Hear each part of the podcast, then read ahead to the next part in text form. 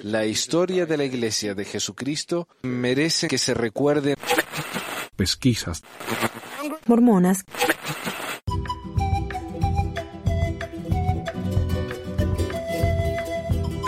Hola a todos, bienvenidos a otro episodio de Pesquisas Mormonas. Este es el episodio 242 del 8 de marzo de 2020. Yo soy Manuel y para empezar tengo unos anuncios breves. Quiero agradecerle a Francisco por su donación por PayPal. Muchísimas gracias Francisco. Y a Mili y Bélgica por suscribirse en Patreon. Muchas gracias a ustedes también. Ah, también quiero agradecerle por la paciencia en recibir respuestas a sus mensajes.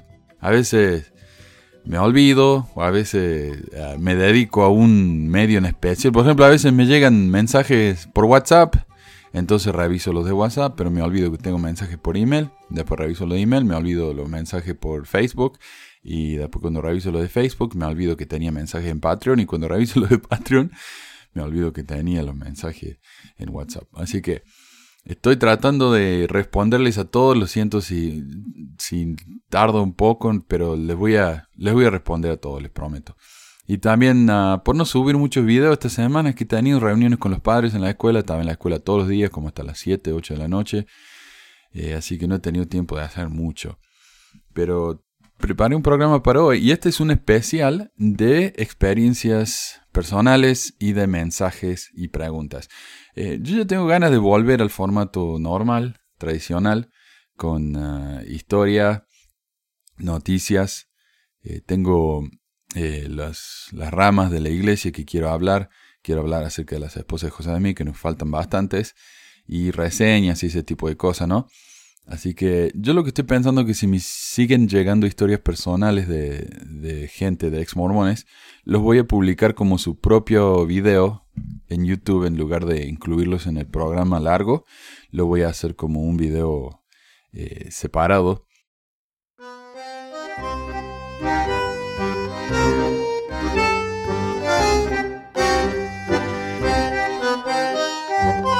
Pero quiero hablar de una noticia, y tenemos varias noticias también. Tenemos lo de BYU con los homosexuales, que la BYU parece que había permitido que las parejas homosexuales se portaran como homosexuales en el campus, se den la mano, se den besos, pero ahora ya no, cambiaron de nuevo, aclararon, entre comillas, rapidita la cosa.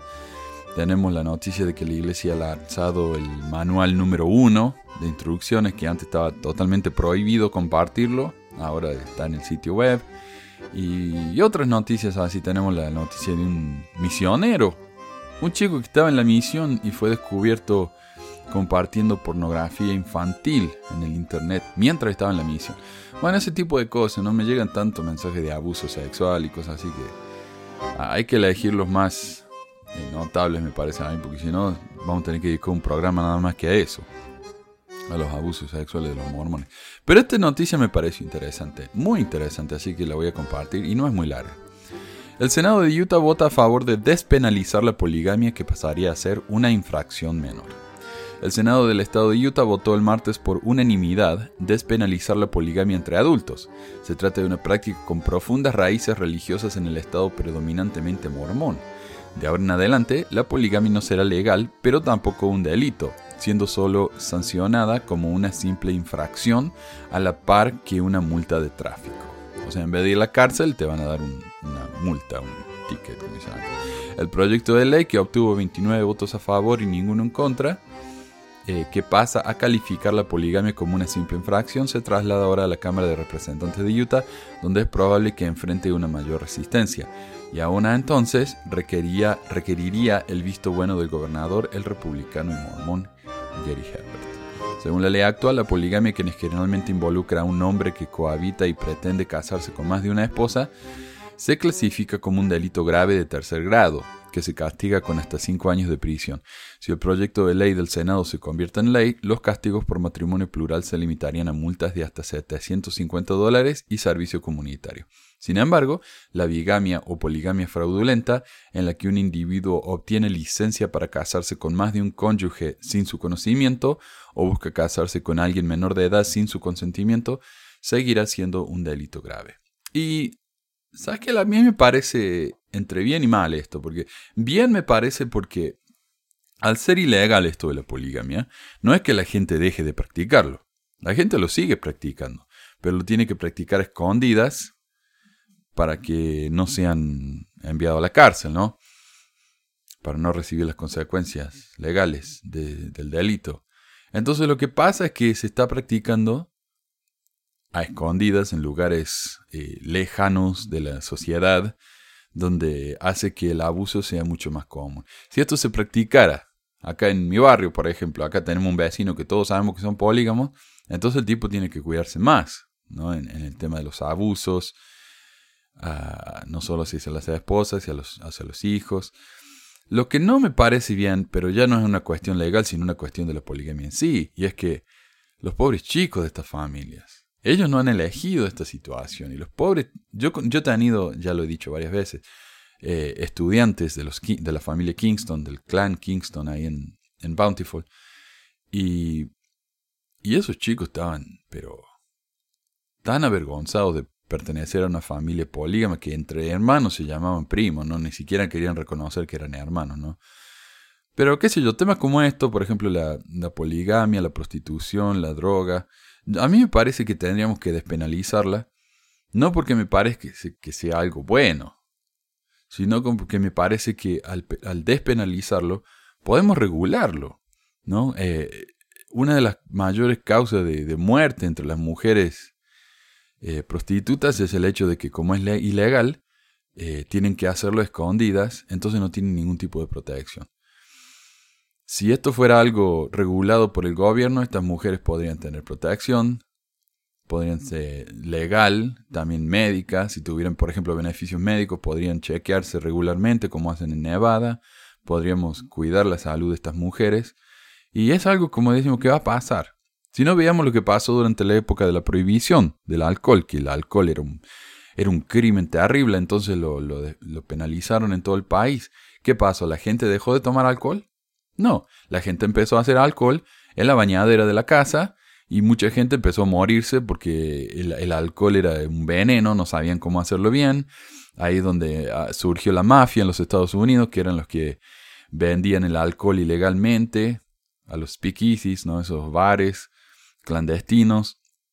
Ahí empezó la ola tremenda de crimen entre los mafiosos que querían eh, monopolio de los, de los territorios. Y, o sea, fue un desastre.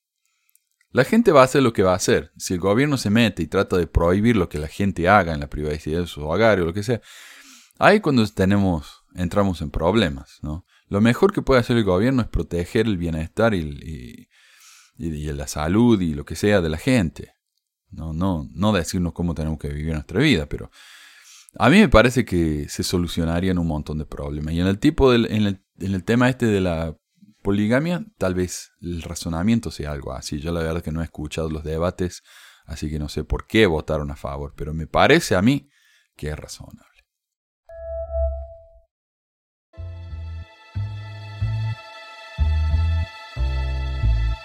Y acá empezamos con los mensajes. Voy a empezar con un hate mail que me, dio una, una felicidad.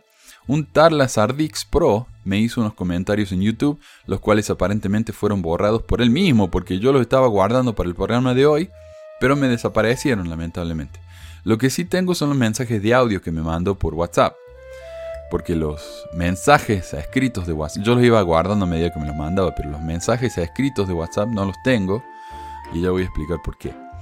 Primero que nada, el Azardix se queja de que no es verdad que la iglesia tiene 100 mil millones de patacón en el banco y me pide una referencia, así que le pasé la noticia del Washington Post, la que incluye una cita del presidente de la Ensign Peak, Roger Clark, quien dijo que la suma se está guardando para la ocasión de la Segunda Avenida. Y esa era la pregunta de Lazardix, o Walter, como dice que se llama. Pero aparentemente no le gustó la respuesta, porque me dijo que eso no incluía ninguna cita oficial diciendo lo de la Segunda Avenida ni lo de los 100 mil millones. Y aunque fuera oficial, ¿y qué? Después de todo, hay muchos mormones, así que es normal que tengan tanto dinero. Eso sí, Walter. Eh, bueno, te comento, te comento, ¿no? Porque acá, a ver, banca, ya te lo leo. Lo que vos decías en el video era que iba a venir, iba a ser usado eso en la avenida, ¿no? O sea, en la avenida de Jesucristo. Y yo estoy leyendo acá y ninguna parte dice. Lo más parecido que encontré es donde dice Creemos que en algún momento las reservas serán utilizadas, las reservas serán utilizadas, serán necesarias. No sabemos exactamente cuándo ni de qué forma, pero serán necesarias para promover el trabajo de la iglesia.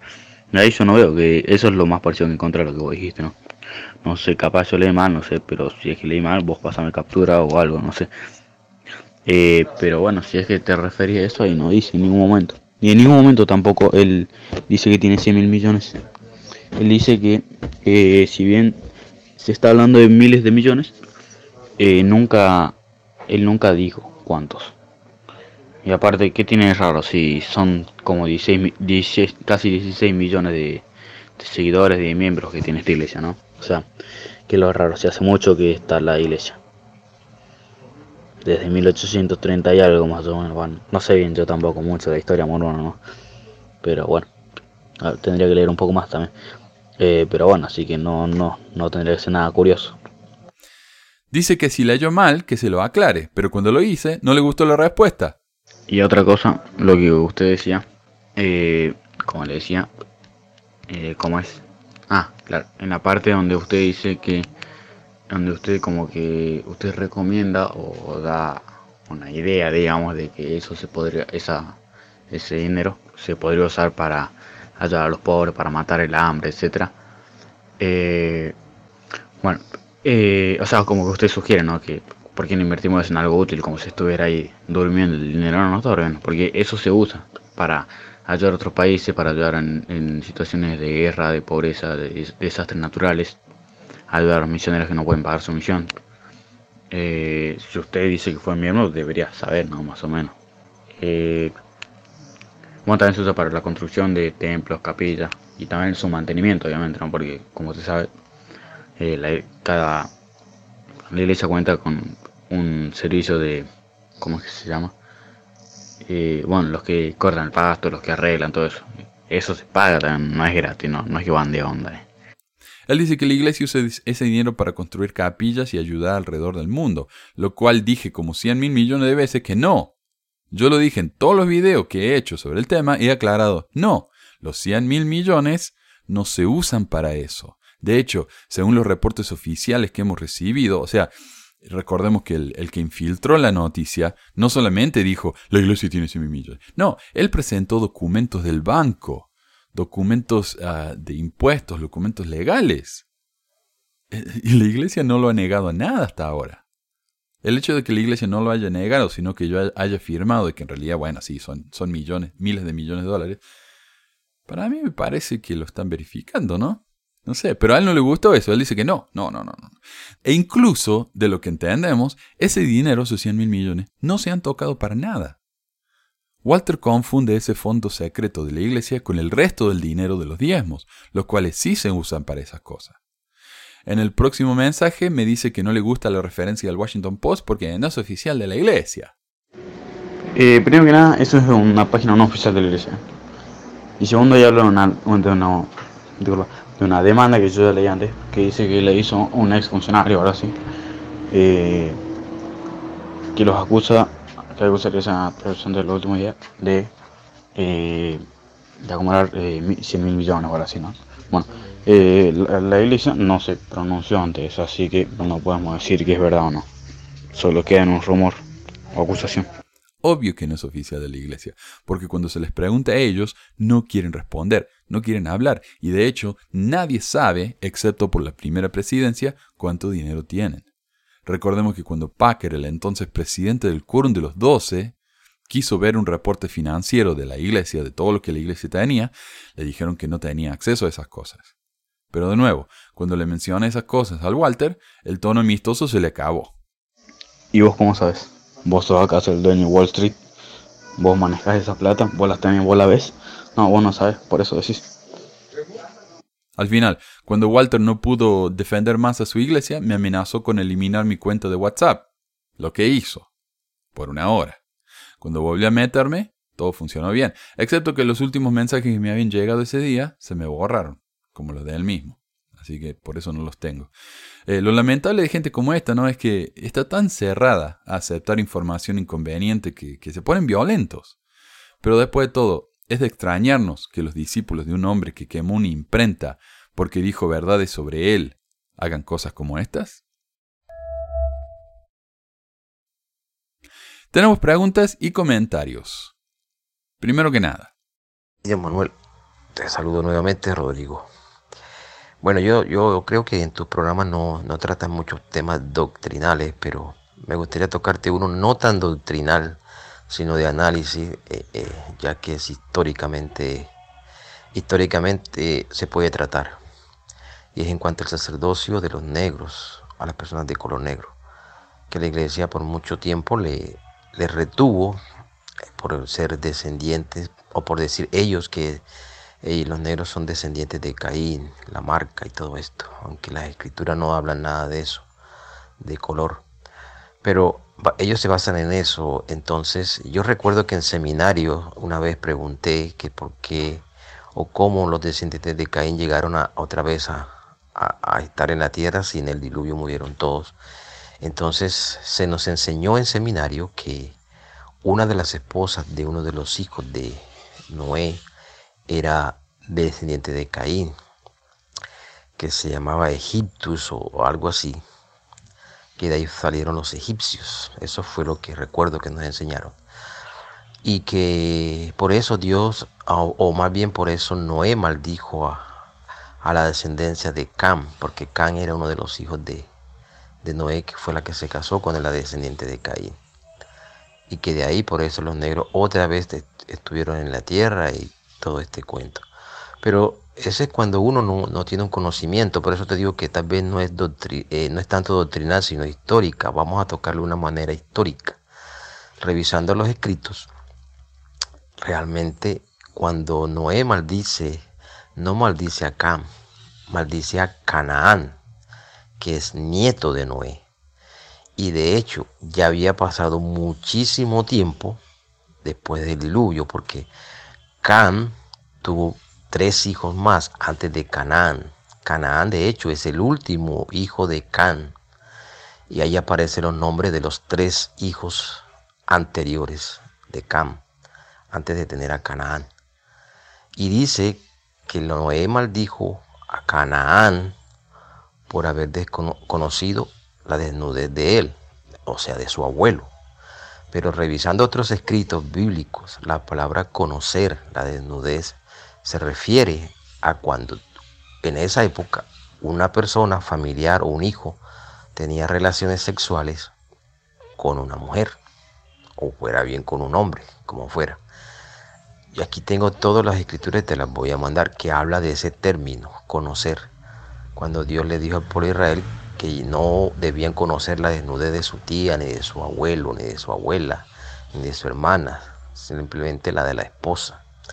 Entonces ese término que dice ahí que Canaán, no Canaán, sino Canaán, el nieto de Noé, cuando entró a la tienda del abuelo, que el abuelo estaba borracho, dice que conoció la desnudez posiblemente basándonos en, en el término, o posiblemente no, eso fue, él tuvo relaciones sexuales con la mujer que estaba con Noé ahí. No sé si sería la abuela o alguna de otras esposas de Noé, ya que en la época, en esa época, era normal que un, tío, un abuelo, es decir, pudiera tener, coger como esposa a una de las de su familia.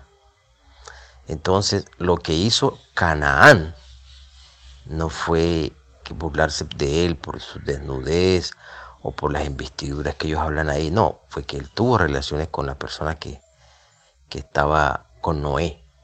Entonces Noé dice ahí, al despertar, supo lo que había hecho porque sus hermanos se lo dijeron, los otros nietos se lo dijeron, y el papá de él, de Canaán, Noé lo maldijo por eso. Pero no tiene que ver tampoco que haya sido negro. No habla de eso, no dice que fue, fue una maldición.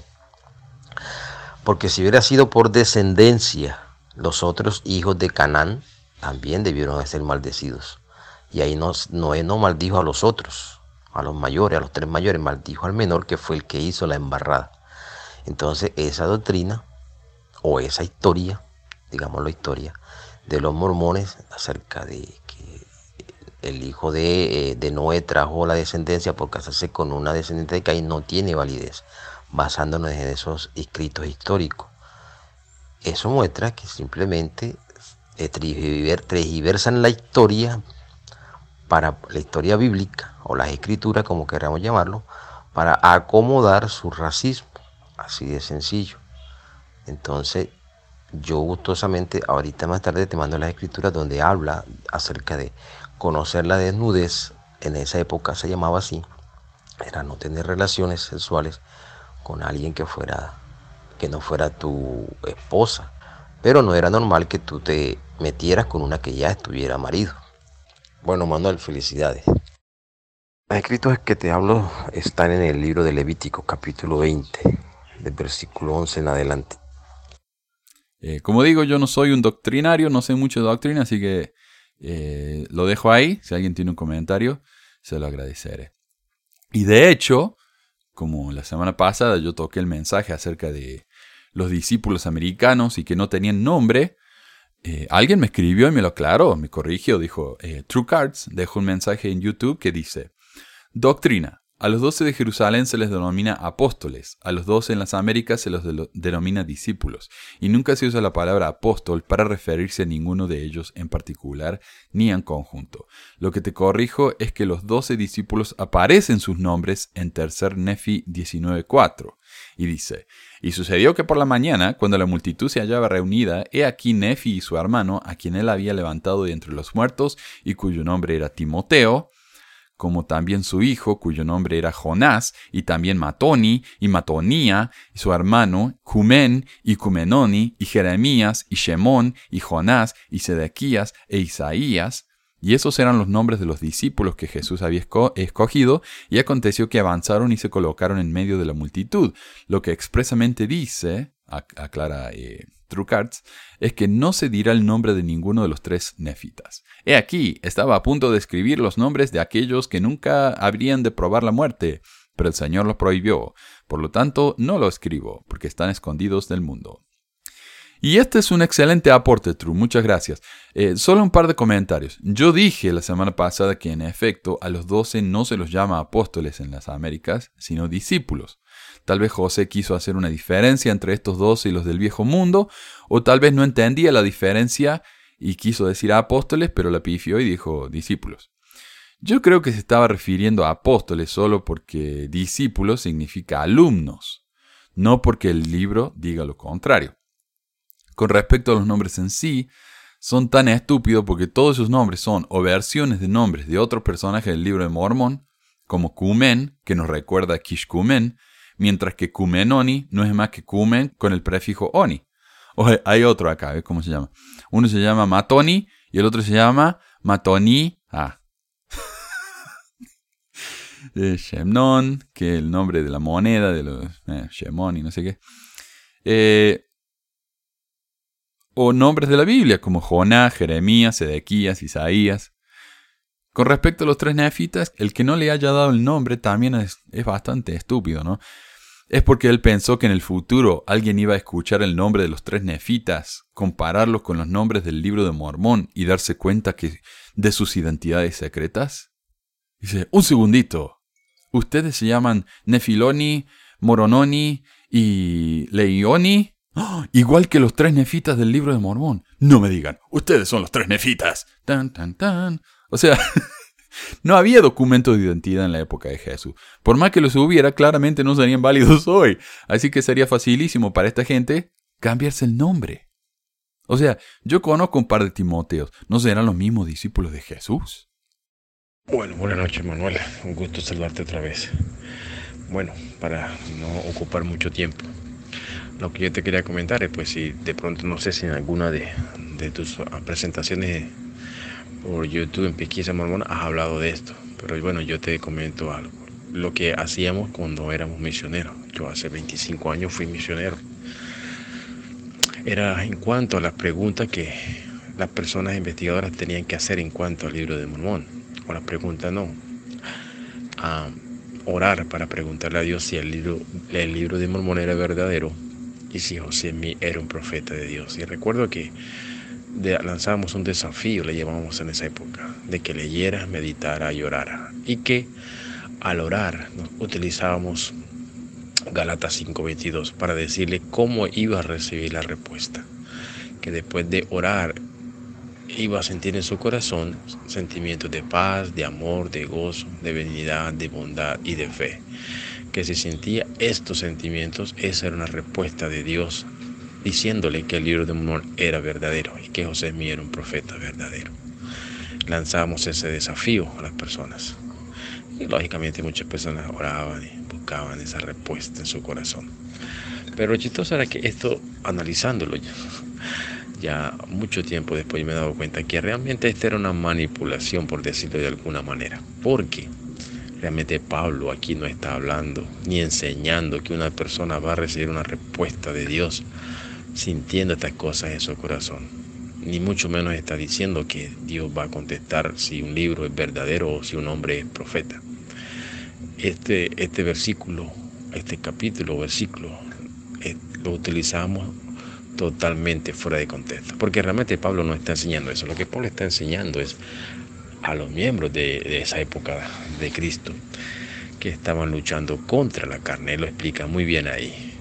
Que ya no era necesaria la circuncisión, que ellos estaban, que la carne los incita y, y al final, por allá en el versículo 20, 20, él está hablando de lo que es la carne. Y claramente lo explica, que la carne, los frutos de la carne, por decirlo de esa manera, eran borracheras, eh, orgías, engaños, todo lo que tiene que ver con lo que es malo, por decirlo de esa forma. Pero después Pablo está diciendo más los frutos del Espíritu, está diciendo que lo contrario de lo que es la carne la carne produce toda esa clase de cosas que ya dije.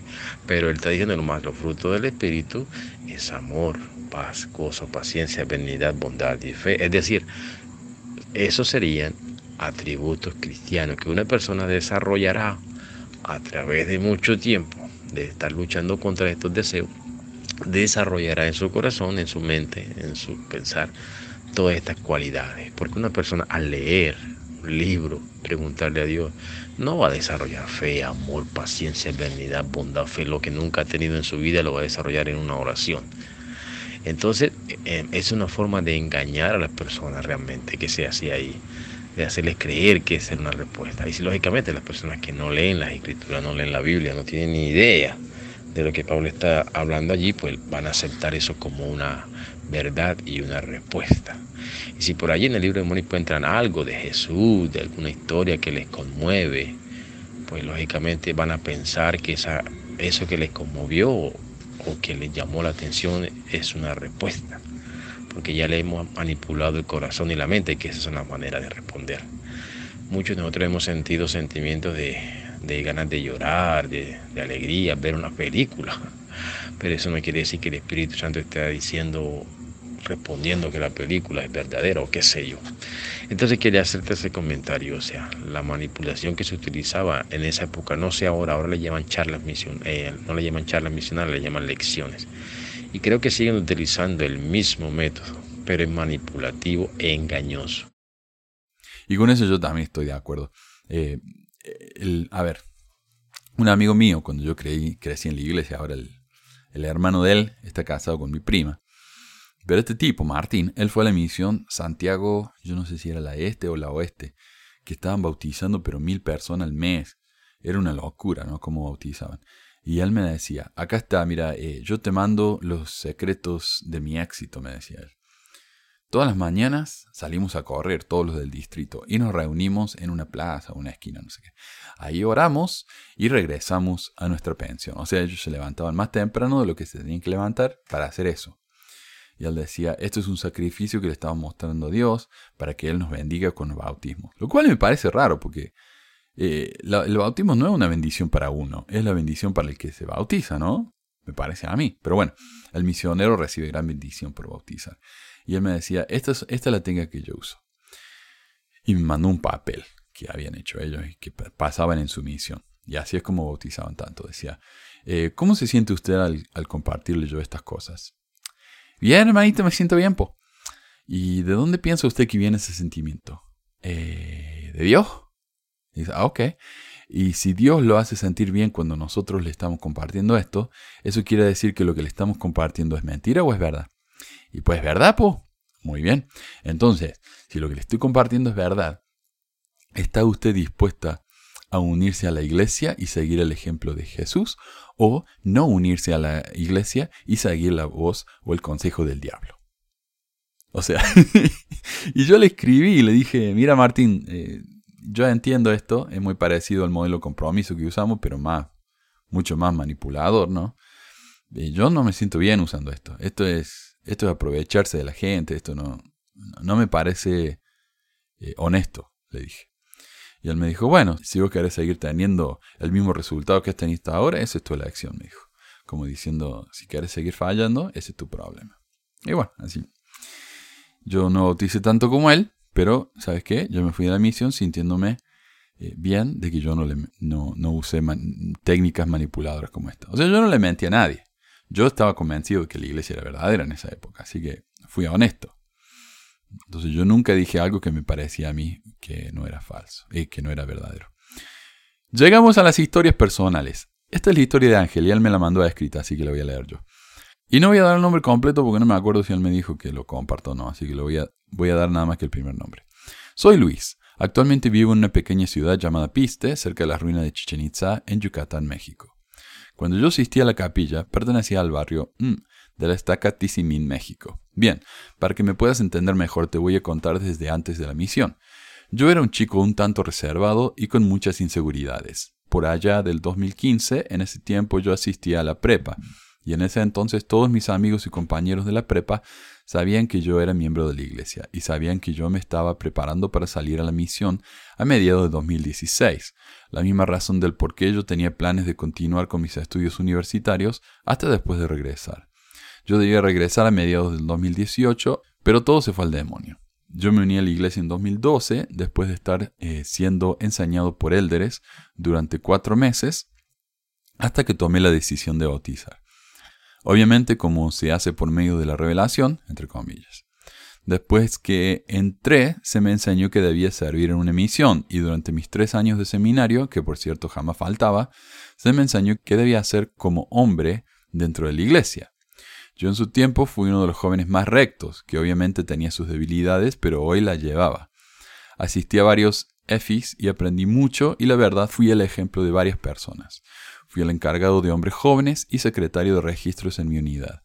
Pasé por mucho, asistí a cada devocional y a cada conferencia de estaca. Estaba completamente dedicado y emocionado porque era mi mayor sueño servir en una misión. Yo hacía todo, con el afán de prepararme el 100% para servir en una misión. Todos me apoyaban, mis amigos, mis compañeros de la escuela y mis familiares. Todos sabían que yo me iría a una misión y volvería con el tan anhelado honor. Te seré franco, yo tengo una inclinación hacia mi mismo sexo, lo que sabes que quiere decir que soy gay. Ese fue mi talón de Aquiles, mi debilidad, y si cometí actos inmorales, entre comillas, siendo miembro, mucho antes de tomar la decisión de servir. Pasó el tiempo y las cosas se fueron acomodando. En una ocasión tuve que ver con un chico miembro de la iglesia, fue algo inmoral, entre comillas, de lo que más adelante me arrepentí pero eso fue dos años antes de que yo empezara a tener el deseo de ir a una misión. Bueno, hasta este punto, allá por el 2014. Yo sabía que tenía que prepararme para enfrentar esos retos en el campo misional. Sabía que tenía que estudiar y vivir dignamente y poner en práctica lo que los mormones pedían para hacerse dignos de entrar al lado misterioso del templo que no conocía. Confesé con mi obispo todos y cada uno de mis pecados que cometía y que había cometido, y él me ayudaba a arrepentirme, y así fue que empecé a prepararme para recibir el sacerdocio de Melquisedec. Y hasta ese punto yo ya era un mormón nivel 33. Risas. Bueno, Llegó la hora de empezar a preparar los papeles. Fue toda una odisea, exámenes, análisis, hasta me quitaron una muela y sufrí por tres semanas por no poder comer nada debido a la inflamación de dicha muela. Sacrifiqué muchísimo, me alejé de las malas amistades, entre comillas, pasaron los papeles y todo. Y recuerdo bien haber llenado un cuestionario antes de cargar el documento con mis papeles en el portal de LDS. En dicho cuestionario me preguntaban si había tenido algún trauma o algo por el estilo que me impidiera servir de manera enfocada, y yo puse mi respuesta. De pequeño, a la edad de ocho años, había sido abusado sexualmente por un tipo que era vecino de donde yo vivía. Eso fue la gota que derramó el vaso. Terminé de llenar los espacios en blanco y mandé los documentos. Yo había puesto mi fecha de salida para el 26 de julio de 2016, 20 días después de haber salido de la preparatoria. Mientras tanto, los hermanos de la capilla estaban entusiasmados eh, con mi salida y cada vez que me veían me preguntaban si ya había llegado el famoso sobre blanco. Un bonito gesto fue que entre los miembros más destacados del barrio me regalaron camisas, corbatas, una plancha, zapatos, productos de aseo personal, dinero en efectivo y hasta dos maletas para mi ropa, que actualmente aún tengo para el amargo recuerdo. La fecha finalmente llegó, pero el sobre no. Ya era el 26 de julio y nada de mi sobre. Ya hace dos meses que lo había mandado, hasta que finalmente mi celular sonó. Me llamaban del CCM Ciudad de México, una psicóloga. Me llamaba por el asunto del abuso que tuve cuando era niño y yo lo platiqué. Cabe recalcar que todo lo que hice en años pasados yo lo había platicado con mi obispo en su momento y viví dignamente para arrepentirme de ello, entre comillas, algo en lo que los mormones hacen mucho hincapié para hacer cualquier ordenanza de la iglesia. Bueno, en su momento me arrepentí de todo y se supone que ya no había nada en relación a mi dignidad que yo tuviera que hablar con cualquier otra persona. A mi obispo y mi presidente de estaca me habían recomendado ya para servir en una misión y todo ah, estaba listo para empacar y abordar el avión para servir en mi misión. Bueno, volviendo al tema de la psicóloga, me preguntó sobre ello.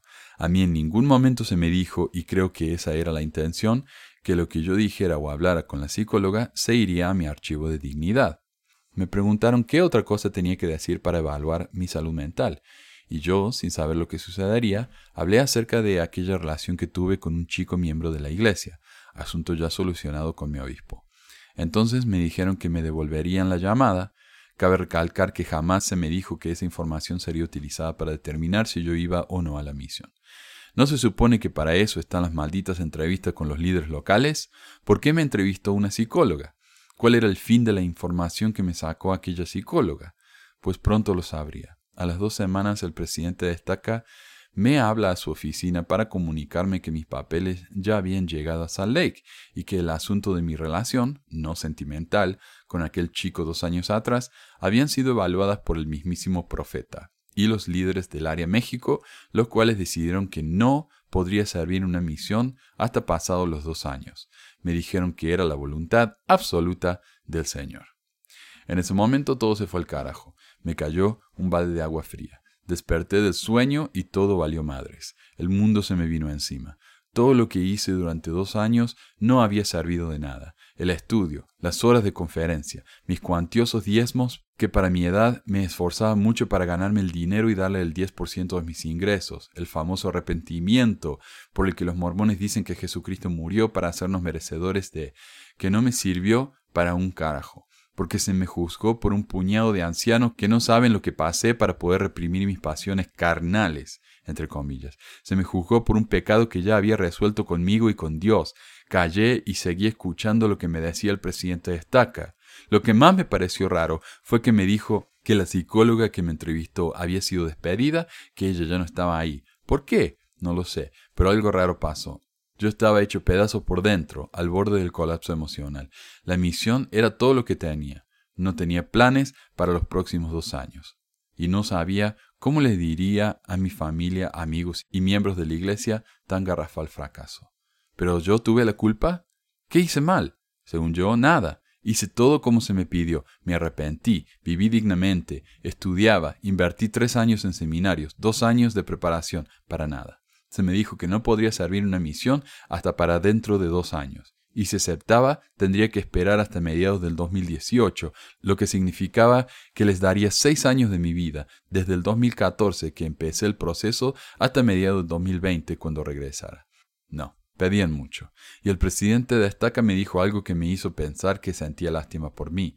Me dijo que me podría dar el llamamiento de misionero de Estaca, que me darían gafet y toda la cosa pero en realidad me valía madres. Yo no quería eso. Sentí que solo lo hacían por lástima. Me sentí traicionado por la iglesia a la que le dediqué dos años de mi vida para prepararme. Me sentí humillado, me sentí desilusionado. La causa de todo fue la entrevista. con aquella psicóloga que misteriosamente había sido relevada de su puesto justo después de entrevistarme. Y ahora tenemos dos historias personales más. Yo sé que todos los temas que vamos a tocar hoy, todas las historias personales van a tener temas controversiales, pero que, ok, yo digo, si ustedes no comparten las opiniones de esta gente, por ejemplo, dice, ah, ese chico era gay, seguro que quería pecar, o esta otra está a favor del aborto, seguro que por eso quería pecar y se fue de la iglesia. Detengámonos un momento y pensemos.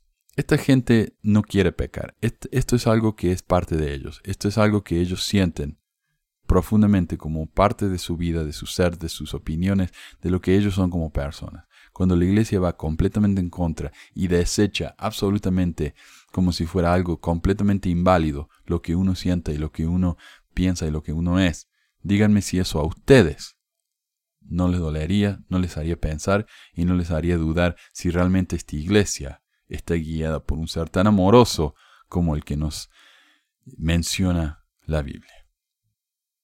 Entonces, guardemos los juicios por un minutito y tratemos de entender. Tratamos de ponernos en los zapatos de otras personas. Y eso es lo importante, eso es lo absolutamente importante de estas historias que estamos compartiendo. Y la razón por la que lo hago. Hola, gente linda. Quería compartir mi experiencia en la iglesia. Me bauticé en el 2009, la conocí a través de una compañera de la facultad. Yo admiraba mucho su matrimonio y me pareció que algo más los unía. Le pregunté si practicaban alguna religión. Me dijeron que sí, que eran mormones. Me explicó de qué se trataba. Tomé las charlas en su casa y eso hizo que yo al mes me bautizara. Lo que sí siempre me, me impactó, digamos, o digamos, no me agradó fue que cuando me entrevistaron para bautizarme, los élderes eh, me preguntaron si yo había abortado. Creo que la entrevista me la hizo uno solo. Y sí, me la hizo uno solo y me preguntó si yo había abortado. Sinceramente le dije que no. Pero esa pregunta me resonó en mi mente porque dije, es algo muy delicado. Y pensaba, ¿y si esa mujer tuvo que abortar porque tuvo un embarazo etópico? como algunas personas suelen les suele pasar y si no, si no abortan, pedir a sus vidas. Me pareció muy desubicada la pregunta. Bueno, pasó. Luego, este, bueno, conocí a mi esposo, nos casamos, nos sellamos y un mes antes de que nos casáramos, mi papá fallece. Él tenía un tumor en la cabeza, pero hacía una vida normal y bueno, le dio una CB y en horas murió. Fue una muerte medianamente eh, fugaz, ¿no? casi inesperada. Eso hizo que me aferrara más a la iglesia, entonces pasaba por alto muchas cosas, eh, los discursos misóginos, los discursos contra la comunidad LGTB, la subordinación de la mujer con los hombres, especialmente con los líderes, eh, la prestesía hacia los líderes. Como lo dijo el obispo, no importa, él no se equivoca porque todo tiene revelación, mucha manipulación que me estaba pesando. El último tiempo me estaba costando mucho asistir a la iglesia. Y resulta que en el 2018, acá en Argentina, se debatió la legalización del aborto sin causales. Es decir, que por la razón que sea, la que quiera abortar lo puede hacer este, de forma segura y gratuita. Era el proyecto de ley presentador hasta la semana 14, que es eh, estado, en estado embrionario, y se hace mediante unas pastillas. En su momento yo no tenía una postura muy firme sobre el aborto, conocí gente que se tuvo que endeudar para poder acceder a un aborto seguro y había escuchado algunas historias de mujeres que murieron por abortos clandestinos, por gente que no era idónea, por lugares que no estaban habilitados obviamente para esa práctica médica. Em, bueno, el, número oficial, porque depende de las fuentes, los números van variando, pero el número oficial que se dictaminó en ese momento, que fue del Ministerio de Salud de la Argentina, eh, fue 43 eh, muertas, mujeres muertas por año por abortos clandestinos.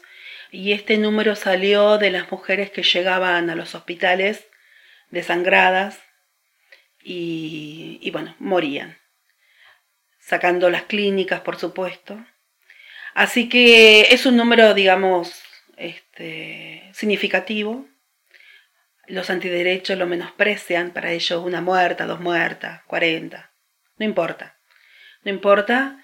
Bueno, en fin, entonces eh, la iglesia, para evitar que, que alguien se manifestara a favor de esta ley, sacó un comunicado diciendo que no estaba a favor del aborto en ninguna circunstancia. Cuestión que no es así.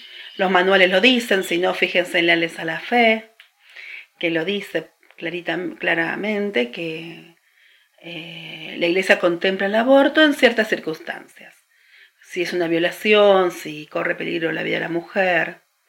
Y bueno, y ese es lo que, ese, esa práctica médica acá se la llama aborto no punible o aborto con causales que nos rige desde 1921, pero está obstruida. De hecho, unas 200 niñas en el 2019 fueron mamás en el norte de nuestro país.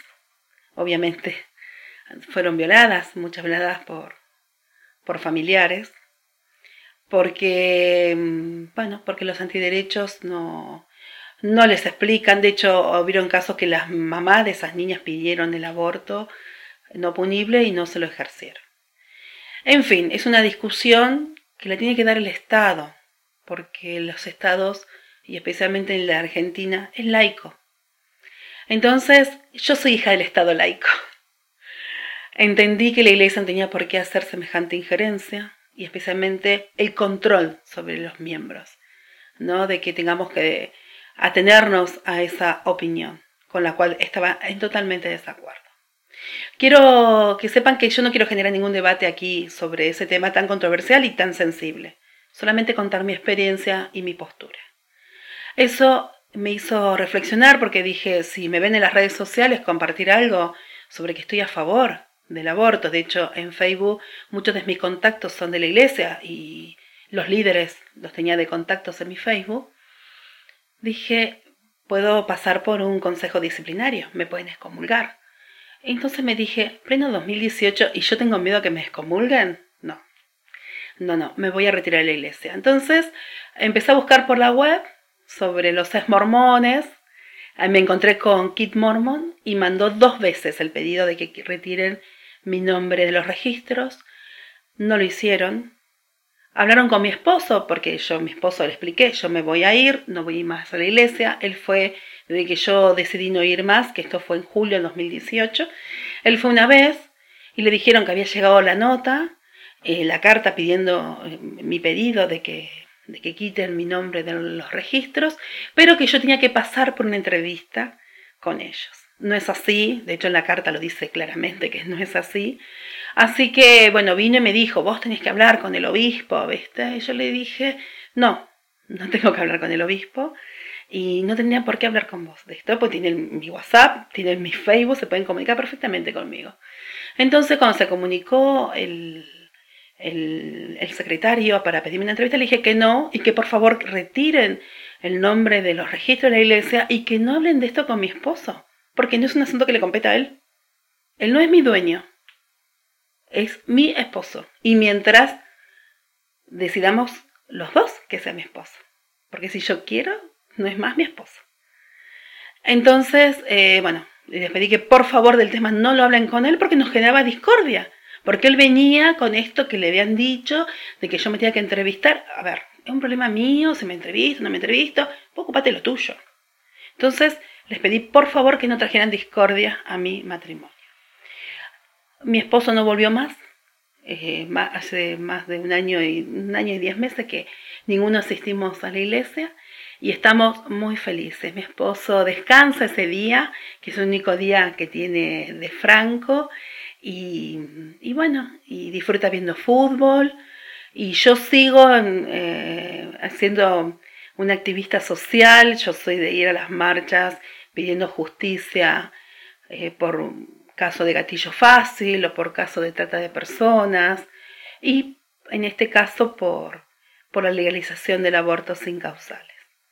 Entonces, em, no, no, me gustó, no, no aprobé que, que se me ejerciera semejante control sobre mi vida. Entonces decidí irme, me fui hace un año y diez meses y la verdad que estoy muy feliz. Cada día estoy más feliz por esa decisión. No perdí la fe, yo creo en Dios, creo en Jesucristo y la fe la ejerzo a mi manera. Y bueno, no hace falta ni instituciones ni líderes para, para desarrollar fe. Y gracias Pesquisa porque este espacio me brindó información para reafirmar mi decisión. Y a quienes estén viendo qué hacer, decidan por ustedes. Decidan lo que decidan, pero por ustedes mismos. Infórmense. Háganlo desde un lugar de responsabilidad. Y van a ver que cuando lo deciden hacer, van a estar re tranquilos, que lo hacen a conciencia. ¿Sí? Y no tengan miedo. Van a tener una vida muy linda, mucho más linda que estando en la iglesia. Saludos a todos y a todas. Chao, chao. Saludos Manu, saludos a todos. Manu, sos un capo. Esto que estás haciendo de permitir que la gente se exprese y cuente sus historias e ideas y que los que necesitamos escuchar de que hay más gente que está pasando lo mismo que nosotros podamos escucharlo, sos un capo, mano. Sos un capo. Ah, sé que vas a recibir muchos mensajes, así que voy a tratar de ser breve y voy a contar tres historias que... Hay muchas más, pero creo que son... Mm, reflejan ciertos puntos del mormonismo que quiero resaltar en este momento. Y bueno, yo nací dentro del convenio Mm, los dos padres míos son exmisioneros. Uno de mis tíos abuelos también fue exmisionero. Entonces, eso de la iglesia nunca fue una pregunta en mi casa. Mi papá fue obispo, consejero de estaca. Mi mamá, presidenta de varias organizaciones. Consejera, ambos con maestros, llamamientos de maestros, etc. Um, mi papá era el miembro nerd del barrio cuando alguien no sabía, le preguntaban a él, aunque él nunca me enseñó nada de doctrina, cosa curiosa. Pero bueno, crecí con un mundo súper mormón, familiares mormones, todo así. Sin embargo, pues vas creciendo uno y vas encontrando tus pecados favoritos. Mm, pues supongo que es parte normal de cuando vas creciendo y conociendo la vida. Ah, conocí a una chica, pasaron cosas que no debieron haber pasado si yo pensaba irme a la misión. Decidí irme a la misión, no confesé nada. Uh, llego allá, mi compañero era un frito, no quería salir, no quería trabajar. Solo salíamos de la casa a la una de la tarde para ir a la casa del obispo a comer, que era la casa de al lado, literalmente la casa de al lado. Regresábamos, se volvió a poner la pijama a mi compañero y salíamos hasta las 6, 7 u 8 para comer con los menos activos y que nos regalaran la cena. Y eso era todos los días. Entonces yo le decía que saliéramos y que saliéramos. Los que somos exmisioneros sabemos que cuando llegas te estás pudriendo de miedo. Porque no sabes cómo contactar ni cómo enseñar. Pero quieres hacerlo. Tienes las energías y toda la onda. Pero así estaba yo. Pero en el fondo sabía que pues no estaba bien. Yo no había confesado. Eh, aprendí muchísimo en esos tres meses. Porque pues no tenía otra cosa que hacer que leer. Y él tenía su DVD con videos y su iPod. Pero no quería pecar. Pero me regresaron, obviamente, de confesar al presidente. Presidente me dio mi boletito derechito para México. Ah, mi papá no me quiso ni ir a recibir. Ah, mi familia no me recibió muy bien al inicio. Ah, mi mamá ya después se fue calmando. Ella me ayudó bastante en ese proceso. Debo admitir que sin ella tal vez yo no hubiera regresado a la misión después. pero lo que quiero resaltar en esta parte, en este punto, es lo difícil que fue lidiar con los mismos miembros de la iglesia. Tenía conocidos y amigos fuera de la iglesia, pues les había comentado a grandes rasgos, ¿verdad? Sin detalles lo que había pasado y era como de, mira, pues lo que necesites, dinos y si te podemos ayudar, no lo dudes, vamos a apoyarte, ojalá puedas regresar pronto. Y ya. Pero los miembros de la iglesia fueron muy groseros. Hay gente, esto fue hace como siete años, y hasta la fecha no me hablan. Ah, gente que desde entonces, en vez de las mujeres, no sé, en otras partes, supongo que en la mayor parte de Latinoamérica, hombres y mujeres se saludan de beso en la mejilla y tranquilo, a veces hasta los hombres, no sé, no sé. bueno, hay gente que hasta la fecha por eso de que me regresaron me saluda de mano y así como no me vaya a tocar este cuate, no me vaya a hacer algo. Y pues fue muy horrible. Gente me ignoraba, me miraban feo, me hacían comentarios tontos. Oh, ¿Por qué estás aquí? ¿Qué hiciste? ¿Te lastimaste la rodilla? Nunca les dije eso. Nunca me gustó como... Ay, sí, me lastimé la rodilla, ¿no? El clásico. Pero fue muy difícil. Y recuerdo mucho una situación, un hermano que estaba en el sumo consejo y casualmente ahora está en el sumo consejo en el, y está en el mismo barrio. Nunca he sido de los que les gusta quedarse a platicar después de la iglesia. Y en esa época menos, yo quería desaparecerme, no quería ir. estaba muy deprimido, estaba muy triste, no podía estudiar. Y de hecho, como parte de mi proceso de arrepentimiento, me dijeron que no podía estar comunicado, no tenían redes sociales, o sea, ni, ni los mensajes de texto normales del celular. No tenía celular, no podía salir ni con mis amigos, porque así lo había dicho el obispo y el presidente de Estaca. Entonces, en la situación en la que estaba, estaba súper, súper triste. Estaba allá afuera esperando a que llegara mi familia para ya irme. Y este hermano del sumo consejo se me acerca como cuando alguien quiere pelear, como se queda viendo fijamente, ah, camina rápido hacia ti, como agachado, como con esa actitud, caminando como desafiante. Se me acercó un montón y así como que me quería rinconar contra la pared y me dice, ¿por qué estás aquí? ¿Por qué estás aquí? ¿Ah? ¿Qué hiciste? ¿Qué hiciste? Y yo lo hice para atrás y como de, eh, ¿qué, ¿qué, te pasa? O sea, ¿qué te importa? Pregúntale al obispo si tienes duda. Y me lo volvió a repetir como dos veces, como dos veces. ¿Qué haces aquí? ¿Por qué estás aquí? ¿Qué hiciste? Y se fue. Y fue como de, ¿qué diablos acaba de pasar? Se supone que este cuate es del sumo consejo. Ah, se supone, evidentemente él sabe la situación, son los chismosos de la estaca. Entonces, como, ¿qué rayos? O sea, y ni siquiera era una persona cercana a mí o a mi familia. Ese hermano siempre me ha caído mal y desde entonces no lo trago, pero para nada. Ah, bueno, lo hicieron muy complicado logré regresar a la misión y tuve diferentes asignaciones.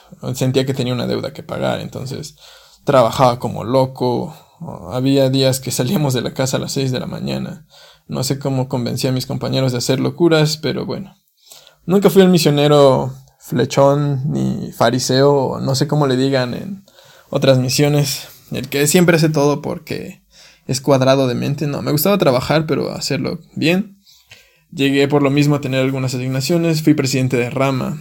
Era una capilla con un sacramental como para 150 personas, pero solo había 22 personas en la reunión sacramental, incluidos los dos misioneros, el secretario de la misión, bueno, del presidente de misión y el consejero del presidente de misión. Así que miembros del área solo había 18 como tal. Imagínense eso en un sacramental de 150 personas. Ah, yo serví mi misión en Guatemala. Entonces, um, pues la verdad es que aprecio mucho a esta gente, los quiero mucho. Y también aprendí el inglés en la misión. Actualmente trabajo con, bueno, trabajo 100% en inglés, entonces debo agradecer eso. Pero bueno, volviendo al punto, estaba como presidente de rama en esta área y pues me tocaba hacer entrevistas para el templo, para cosas. No era muy tardado, insisto, eran 22 miembros, incluidos nosotros. Ah, empezamos a hacer que creciera. Llegó una hermana en una ocasión, cuando terminó el sacramental, pidió hablar conmigo y fuimos al, al, cuarto del al salón del presidente de la rama, a la oficina. Y me empezó a contar que estaba muy triste. Esas entrevistas que en realidad el hermano o hermana solo se desahoga. Que estaba muy triste, que el dinero, que estaba preocupada, que estaba deprimida. Y de repente hizo una pausa y se le empezó a quebrar la voz. Ah, me empezó a contar que su papá había abusado de ella durante muchos años sexualmente y que su tío también lo había hecho y que inclusive llegaron a hacerlo al mismo tiempo. No, no me puedo imaginar lo horrible de la situación, o sea, la enfermedad de esta gente y... Ah, y bueno, ah, me contó además que su esposo a veces se ponía bolo, eh, borracho, en Guatemala le dicen bolos a los borrachos, llegaba alcoholizado y quería pegarle o quería tener relaciones así con ella, pero pues ella no se sentía cómoda y estaba pues muy triste, le causaba depresión y como yo sentía mucha responsabilidad por ser el presidente de la rama, todo libro que llegaba a mis manos lo leía y lo leía.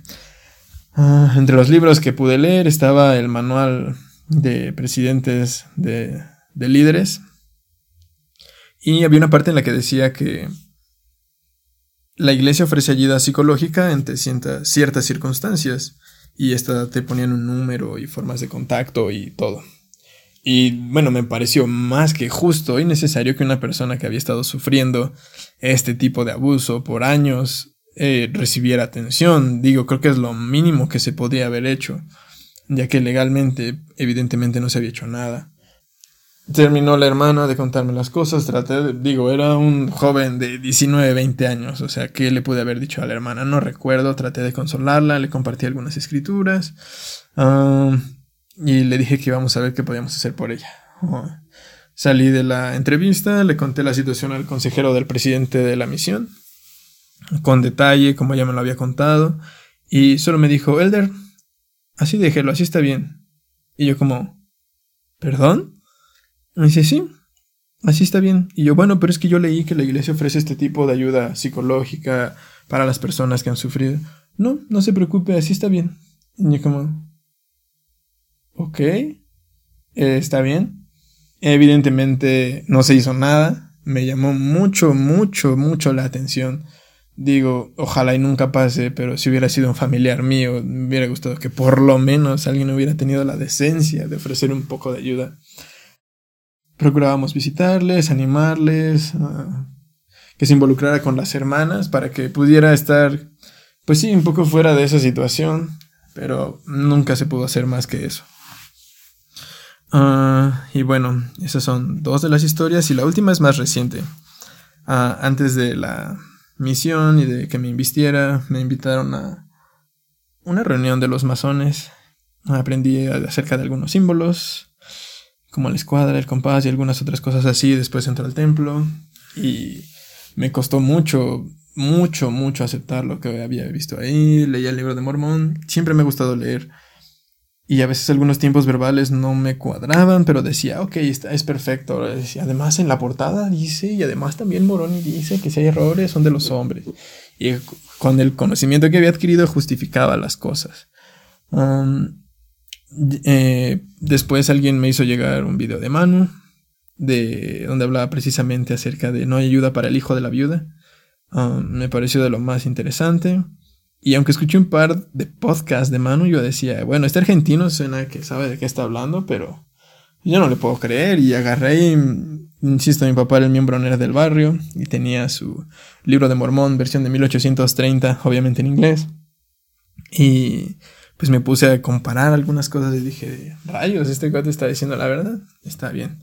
Ah, seguí investigando por mi cuenta, seguí leyendo, ah, empecé a encontrar muchísimas contradicciones al punto de que ah, tenía pesadillas, tenía dolor de cabeza todo el día, tenía dolor de estómago, tuve fiebre un día, este, no, o sea, me puse mal, o sea, físicamente me puse mal cuando empecé a a darme cuenta de lo que la iglesia en realidad estaba haciendo. Me puse fatal ah, y estaba por casarme, entonces mi esposa no estaba feliz. Pasamos un tiempo duro. En la actualidad estamos mucho mejor. Ella pues entiende y yo respeto que ella siga asistiendo. Procuramos no hablar del tema, pero estamos conscientes de, de la situación, nos apoyamos mutuamente y ok, Ah, pero lo que quería contar, ah, por lo que estaba dando este contexto, es que un amigo mío, crecí con él, lo conozco por lo menos unos 12 años, o sea, desde que estábamos en los jóvenes, crecimos juntos, nos fuimos a la misión, conocemos nuestros pecados, todo, todo, todo. Bueno, esta persona se, se me ocurrió contarle, o pues salió entre los amigos el tema de, no, pues yo estoy teniendo dudas, no me siento bien. Y me dijo, ah, pues está chido, voy a ir a hablar a tu casa contigo, ¿qué te parece? Que no sé qué. Yo, ah, pues está bien. Y él ya me había ayudado en situaciones en las que yo estaba deprimido. Él fue de las pocas personas que me ayudó cuando me regresaron de la misión. Entonces, supuse que iba a ser algo similar. Digo, es lo que esperas de un amigo. Pero esta vez vino y me dijo que por eso mi esposa me iba a dejar me dijo que Satanás tenía mi alma y es como de, a ver, a ver, a ver, me estás diciendo que yo que voy al templo, que estoy pagando diezmo, que voy cada domingo a la capilla, que me la paso estudiando, que, que hago todas estas cosas que se supone que debe hacer un mormón. Satanás está agarrando mi alma, hago oración todos los días, o sea, ¿cómo?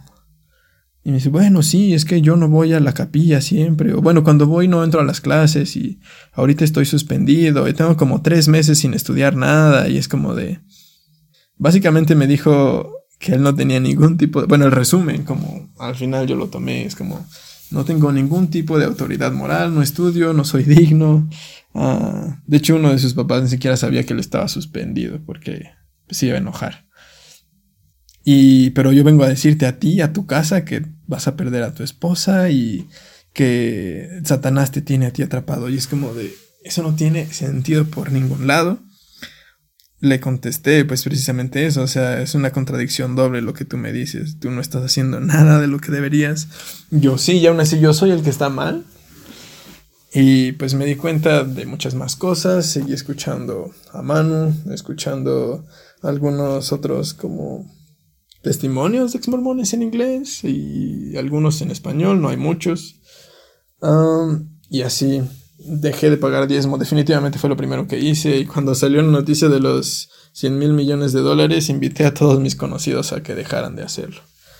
Y pues no me quería extender tanto, pero me he dado cuenta y he disfrutado más la vida desde que acepté que, pues sí, la iglesia no es lo que dice ser, no, no me siento cómodo ahí, yo no voy más. Ah, insisto, mi esposa lo respeta, yo la respeto a ella. Pero he aprendido a disfrutar más la vida, a disfrutar más mi tiempo con ella, con mis papás, con mis amigos que todavía me hablan. Y si alguien se siente solo o que no sabe qué va a haber después, van a sentirse mejor, van a poder estar tranquilos y disfrutar la vida sin prejuicios, sin gente señalando por cualquier cosa cuando no tienen ni idea de lo que están hablando. Así que no tengan miedo, no están solos y gracias Manu otra vez. Y eso fue todo por hoy. Gracias a todos los que han compartido sus mensajes. Yo sé el valor que requiere hacer esto. Yo se los agradezco infinitamente. Muchísimas gracias. Y yo sé que muchos otros que nos están escuchando y los están escuchando ustedes también se lo agradecen.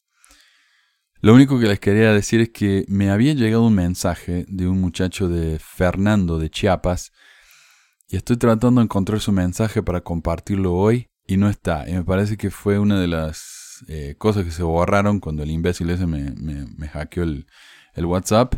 Así que Fernando, si me estás escuchando y te pido disculpas, si querés mandarme tu mensaje nuevo si, o cualquier cosa, avísame por favor y yo lo voy a compartir aquí en el futuro. Gracias a todos. Eh, si quieren escribirme, mi número de WhatsApp, 1, número de Estados Unidos, 435-554-8751. También pueden mandarme un email a manuel.pequisasmormonas.com. Eh, honestamente, el email es lo que menos reviso, pero lo reviso al menos una vez a la semana, así que eventualmente voy a llegar ahí. O, por Facebook o, como eh, prefieran. Gracias a todos entonces y en un par de semanas entonces volvemos al formato habitual. Sigan enviándome las noticias de las que se estén enterando porque eh, toda esta noticia que compartí hoy ni me había dado cuenta hasta que alguien me lo dijo. Así que muchísimas gracias. Y nos estamos viendo en la próxima. Adiós.